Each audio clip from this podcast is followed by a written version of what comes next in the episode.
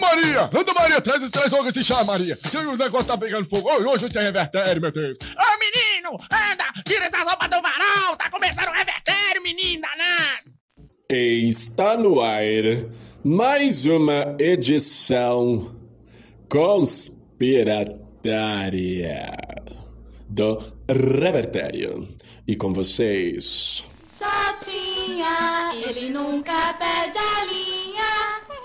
Fala galera, sejam todos bem-vindos à segunda edição do podcast do Revertério. Na próxima meia hora você vai ficar por dentro das notícias mais absurdas do planeta com análise sempre perspicaz dos nossos integrantes. Queria começar agradecendo o carinho de quem ouviu nossa primeira edição. Nós recebemos um feedback muito positivo, deixou a gente bem animado para continuar levando informações pitorescas até você. Eu terminei, inclusive, o último programa fazendo um paralelo entre a volta do Revertério e a volta da possível volta né, da CPMF. Mas nós estamos em 2020, né, galera? Então é melhor nem mexer com essas coisas, porque olha só, o Revertério voltou. Aí a inflação do feijão com arroz resolveu voltar também. E para piorar a situação, junto com a gente, voltou a Fazenda. Eu estava trocando de canal e descobri que esse espetáculo do mais fino entretenimento brasileiro está de volta. E nós vamos ter que competir com a Fazenda, né? Fazer o quê? Mas para me ajudar nessa competição, eu quero a presença do nosso integrante mais atento e criterioso. Tem sola, piada boa toda hora. Ô Jotinho, tudo certo aí? Tudo certo, Beisola? Animado para mais um programa, nosso segundo programa? É, tô animado, tô animado. Eu tô meio. Sei lá, tô meio cucado.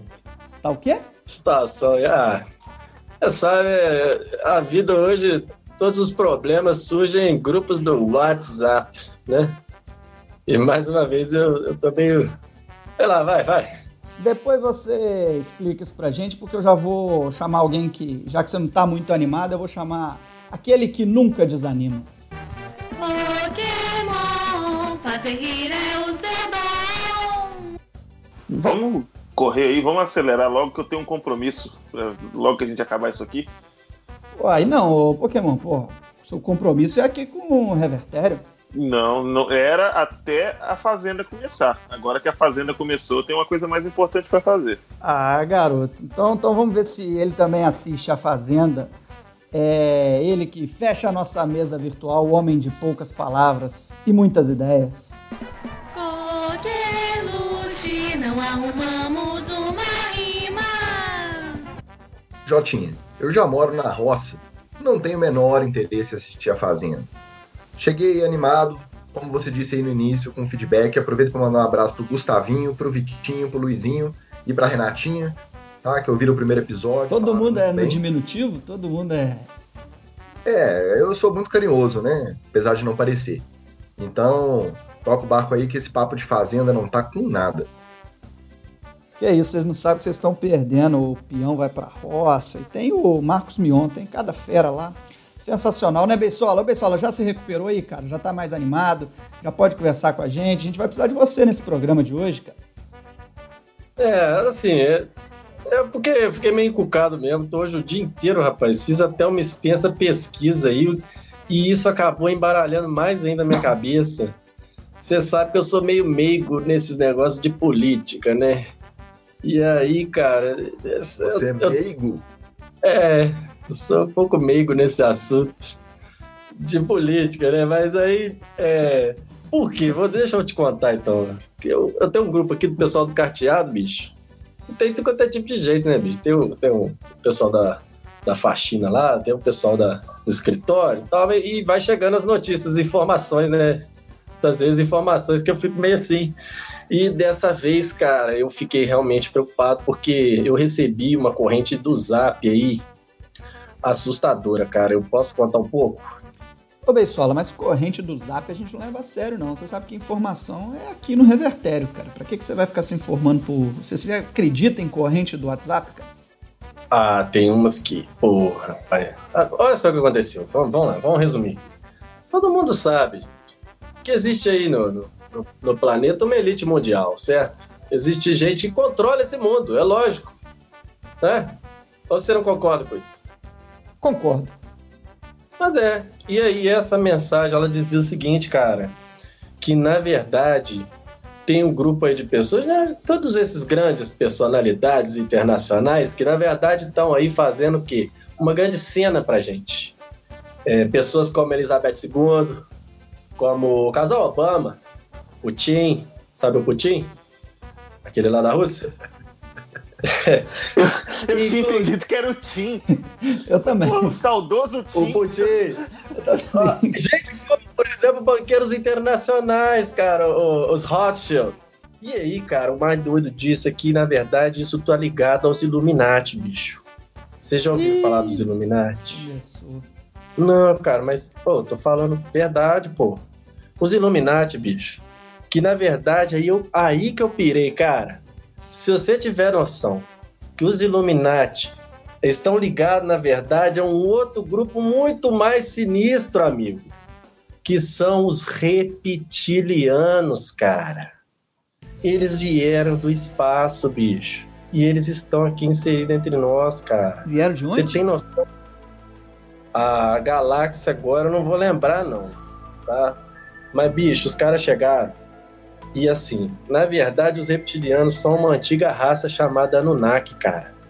Se você parar, pesquisa aí na internet, cara. Qualquer fórum de discussão aí, a galera que tá por dentro, vai, você vai ter muita informação, você vai ficar chocado, Joaquim. Sério mesmo, Pokémon, você faz ideia. Mas isso tudo aí vem do grupo do Carteado? Começou lá, mas eu, eu fiquei assim, eu já te falei, não- então eu fui procurar informação, cara. Entendi. E eu aí? queria saber que tipo de jogo vocês jogam, porque eu gosto de carteado. Mas aí, se for o mesmo joga- jogo que eu jogo, eu vou trocar de jogo.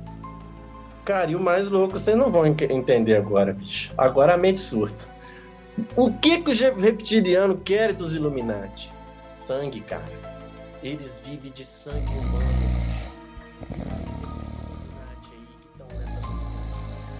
É doideira, cara. É doideira, Beisola. É doideira, eu tô vendo que você hoje tá bem doido mesmo. Espero que você não tenha tomado nada de muito diferente hoje. É, mas vamos, vamos, vamos de informação de verdade ou você ainda quer concluir? ainda? Ah, depois eu falo, né? Acho que eu viajei. É, acho que não faz muito sentido, não, né? Da minha parte, não faz sentido nenhum. É, eu acho que é besteira. Mas depois a gente troca ideia sobre isso.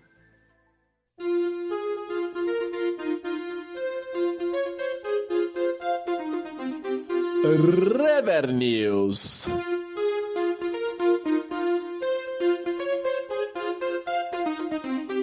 Um novo olhar. Ou não, né? Rever News, um novo olhar com informação de verdade e de credibilidade com o Pokémon. É, Jotinho, eu acho que a credibilidade, você quer dizer que vem da, da minha pessoa, né? Não dos personagens que eu vou trazer aqui na notícia. Espero que seja por aí.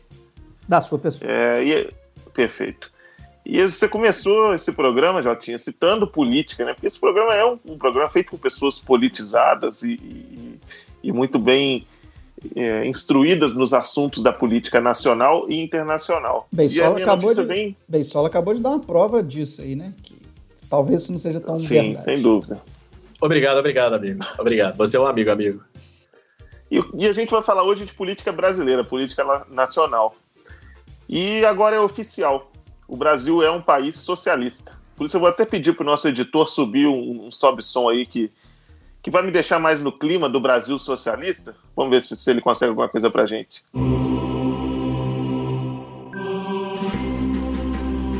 Show de bola, isso aí.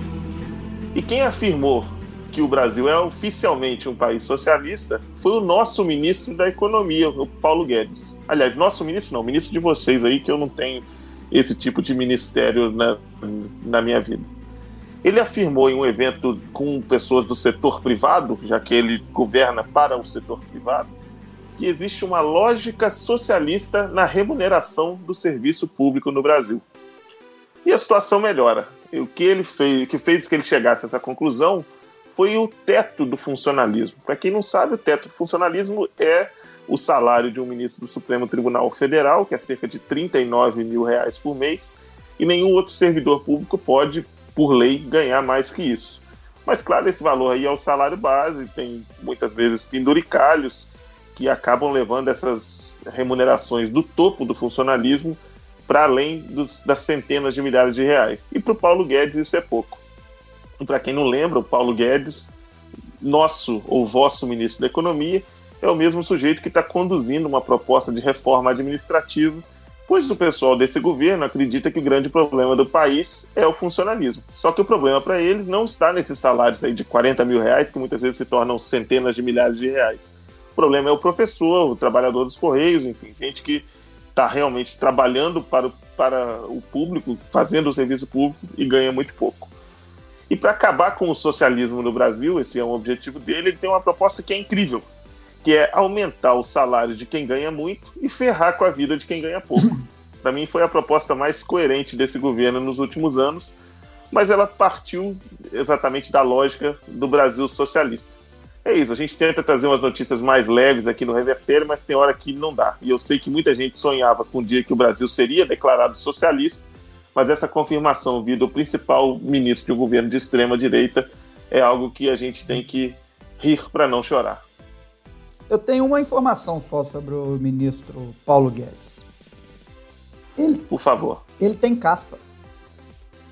Muita caspa. Eu... Ele deu uma entrevista outro dia, o paletó dele tava nevando, assim. Então ele. De repente, é, também não vou fazer ilações, né? Mas ele é, tem Não faça.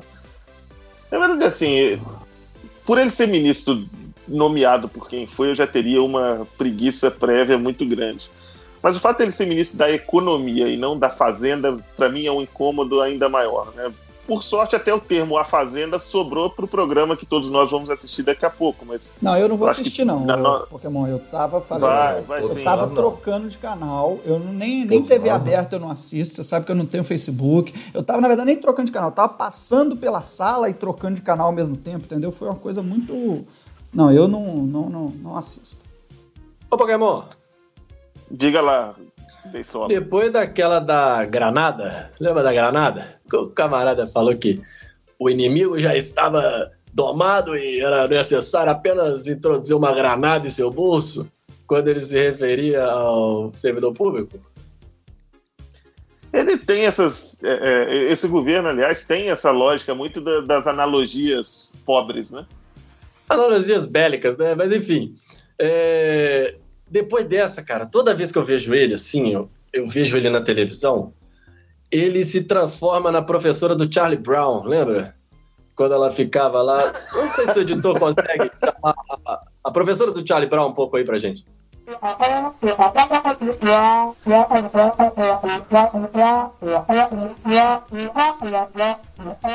Isso, isso. E aí, cara, na minha mente surge uma frase e a frase ela é simples, ela é assim: money talks, né? que é aquela aquela dica dos gringos, né? E para mim é, ele começa, eu não entendo mais o que ele fala e só fica isso no fundo da minha mente. É, eu acho muito curioso que tenha tanta gente que alegadamente tenha votado para eleger o atual presidente da República, dizendo que o Paulo Guedes ia salvar a economia. Com o dólar a seis reais, o pacote de arroz a 45 o, vidro de óleo, né? Hoje em dia não é mais lata de óleo, é a garrafa de óleo a oito reais, ou sei lá quanto já chegou o preço. Realmente a economia está salva. Eu acho que. Rapaz, rapaz, você viu o camarada que ganhou aquele, aquele nomezinho escrito no arroz, vendeu o arrozinho e comprou um apartamento? Tá ligado nessa? Não, nessa eu não tô ligado. Não, doideira, irmão. Falar a... que esse não é o Brasil de sucesso. A boa que eu ouvi hoje é que, em função desse preço do arroz, o, a próxima medida do governo, acho que o Paulo Guedes está até por trás dessa.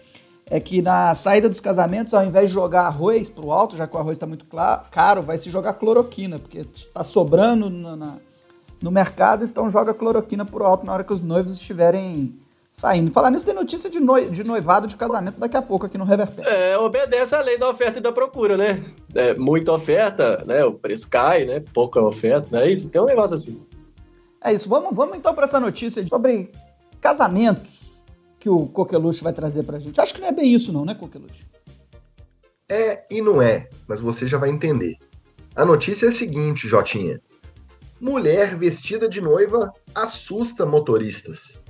Com o isolamento social recomendado nesta pandemia, é cada vez mais comum vermos pessoas arrumarem as desculpas mais esfarrapadas possíveis para poder sair de casa. Mas a jovem Mila Fernandes, de 25 anos, pode ter ido longe demais. Moradora de Curitibanos, em Santa Catarina, a moça realizou o sonho de se vestir de noiva, mas ao invés de ir até a igreja, ela decidiu caminhar às margens da BR-470 ou BR-470 na madrugada do domingo, dia 30 de agosto. Acompanhada de uma amiga vestida de madrinha, as duas assustaram os motoristas que transitavam no local. Ainda assim, a noiva fajuta considerou a experiência positiva. Foi muito legal, apesar dos percalços. Teve uma dupla que nos parou dizendo que estávamos possuídos por espírito. Outros pararam e acharam bizarro. Também recebemos vários xingamentos, mas eu não me abalo com isso. Eu acho que ficou bem claro, né? O, o que ela declarou, não precisa traduzir, não. Precisa, ô Jotinha? É, eu acho que tá claro, eu acho que tá claro. Deu pra entender. Pokémon entendeu perfeitamente a declaração da noiva fajuta? Perfeito, sem nenhuma dificuldade. Tá, mas caso alguém em casa não esteja é, plenamente habituado ao catarinês, o que ela disse foi o seguinte: foi muito legal, apesar dos percalços. Teve uma dupla que nos parou dizendo que estávamos possuídas por espíritos. Outros pararam porque acharam bizarro. Também recebemos vários xingamentos, mas eu não me abalo com isso. Então, o que ela quis dizer basicamente foi que ela não gostou de receber xingamentos e de tentar ser exorcizada na beira da estrada só porque ela estava vestida de noiva numa madrugada, perto de uma hora da manhã, no acostamento de uma rodovia. Realmente ela não, não deveria né, causar esse tipo de reação. Tá completamente correta de ter ficado chateada por ter recebido esse tipo de reação. Mas enfim, apesar do sonho realizado, a jovem continua solteira e à procura de um noivo. Você acha, Beisola, que ela vai conseguir arrumar um noivo com facilidade?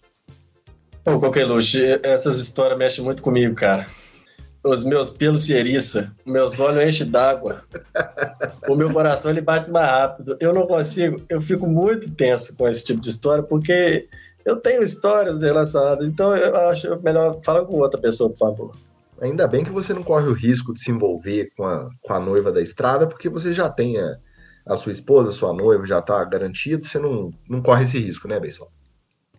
Ah, não, isso aí não. Mas é. é vai, vai, vai. Não, segue essa, segue essa história, vai, vai. Ô, Coqueluche, eu só fiquei com uma dúvida. O nome da cidade em Santa Catarina qual é? Curitibanos. É, o Brasil é realmente pródigo em nos oferecer boas histórias de cidades, né?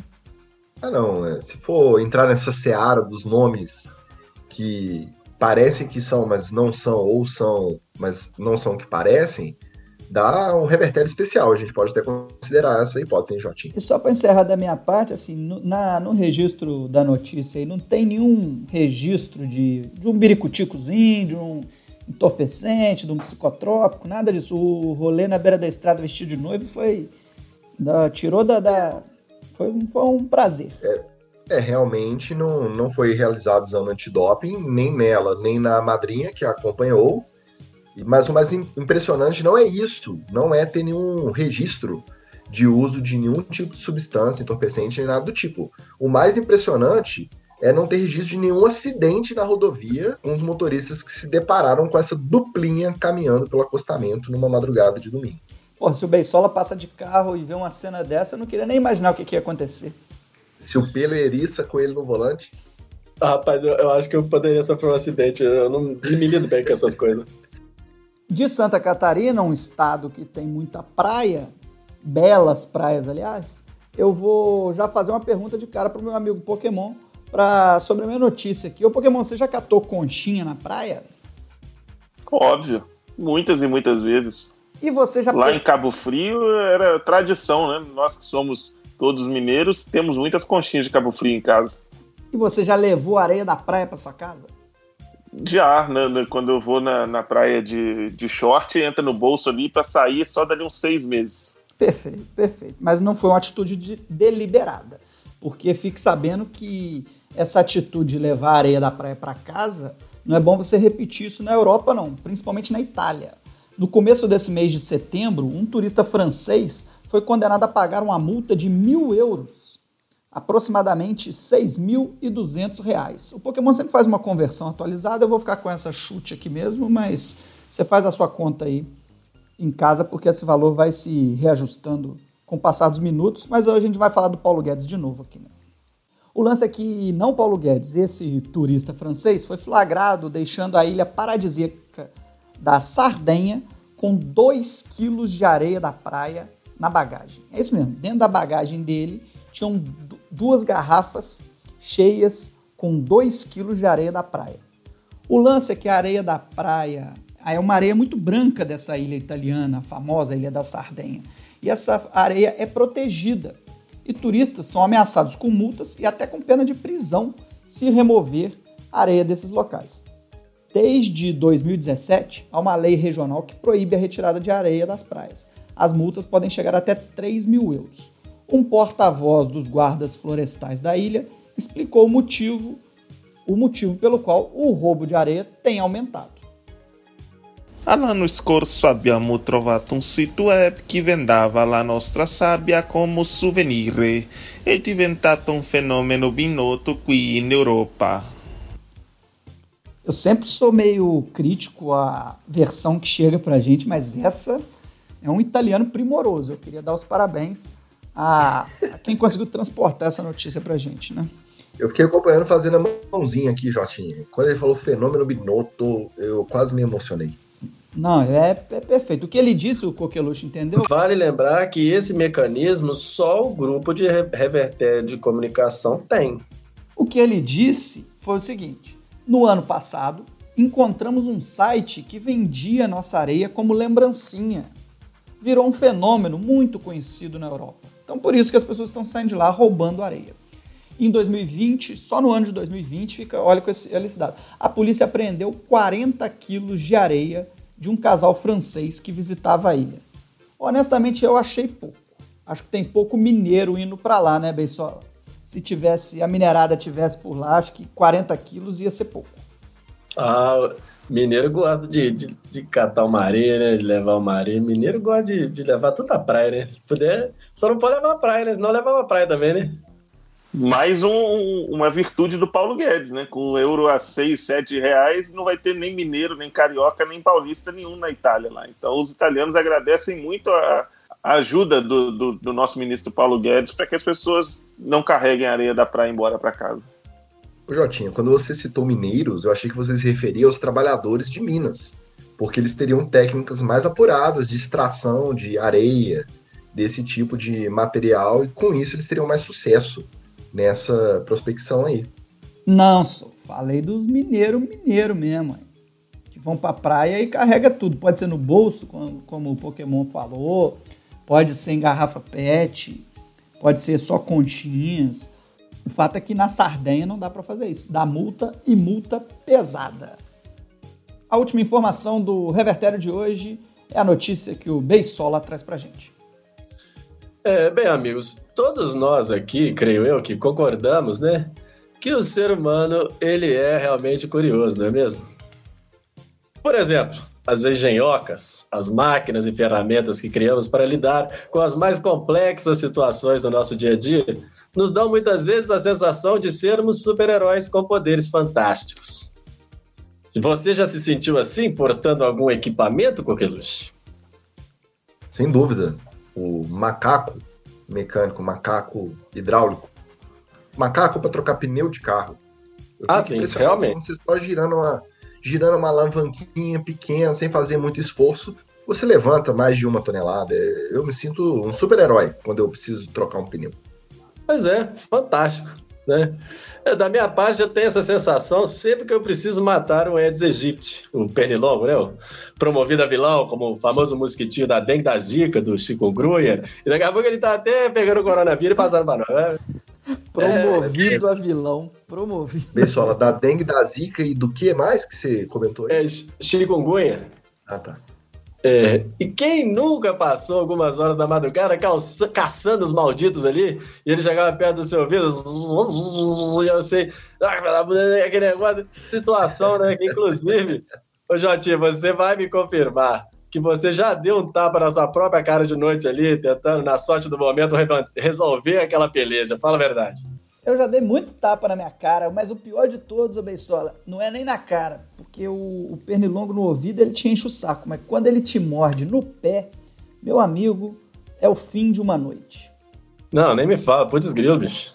A minha aversão ao animal, devido às doenças que ele transmite, é tanta que eu já recorri aos mais mirabolantes planos.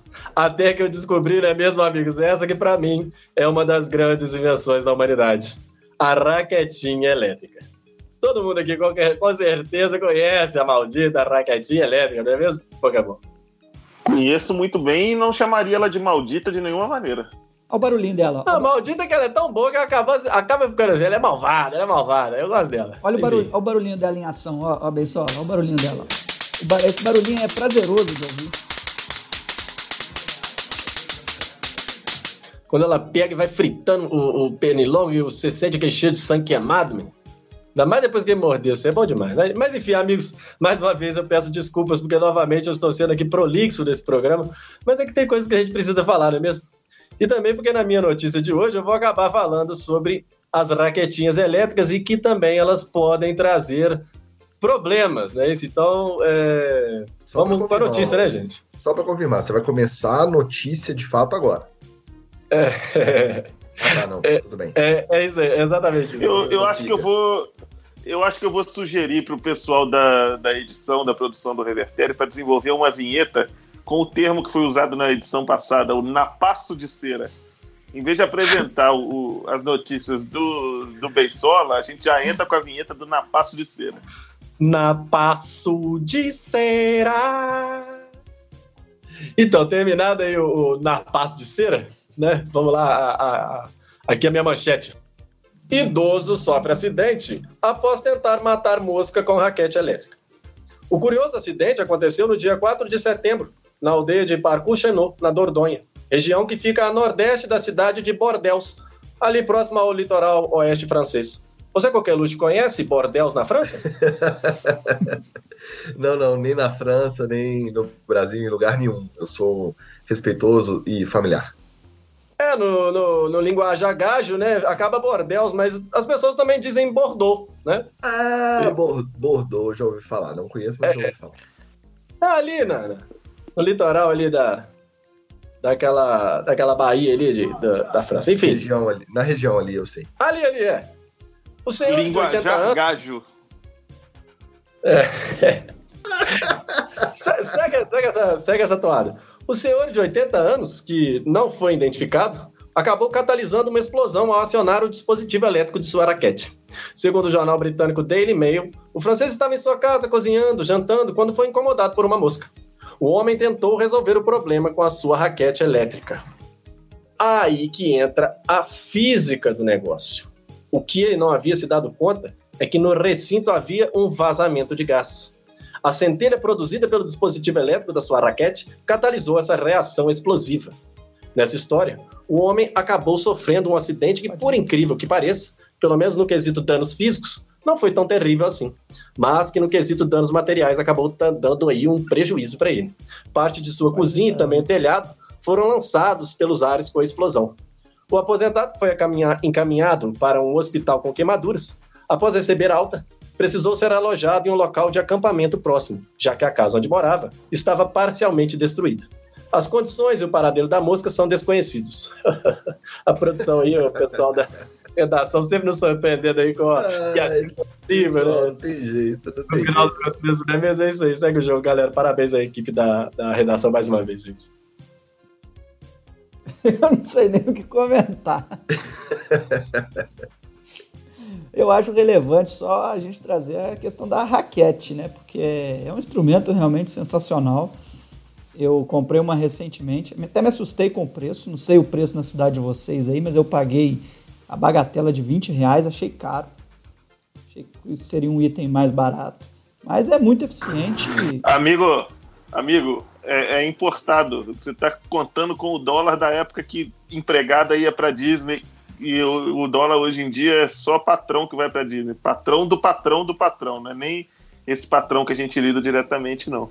Pokémon hoje está ficcionado por conversões e mercado de moedas, né? Aficionado pela escola de Chicago. Hey man, you are a Chicago boy. Ô, Jotinha, eu queria só fazer uma utilidade pública aqui, por favor, porque a gente vê um acidente desse e a gente tem que chamar a atenção. Olha, gente, por favor, você aí, que tá até um idoso que mora aí, por favor, gente, vamos verificar o gás, entendeu?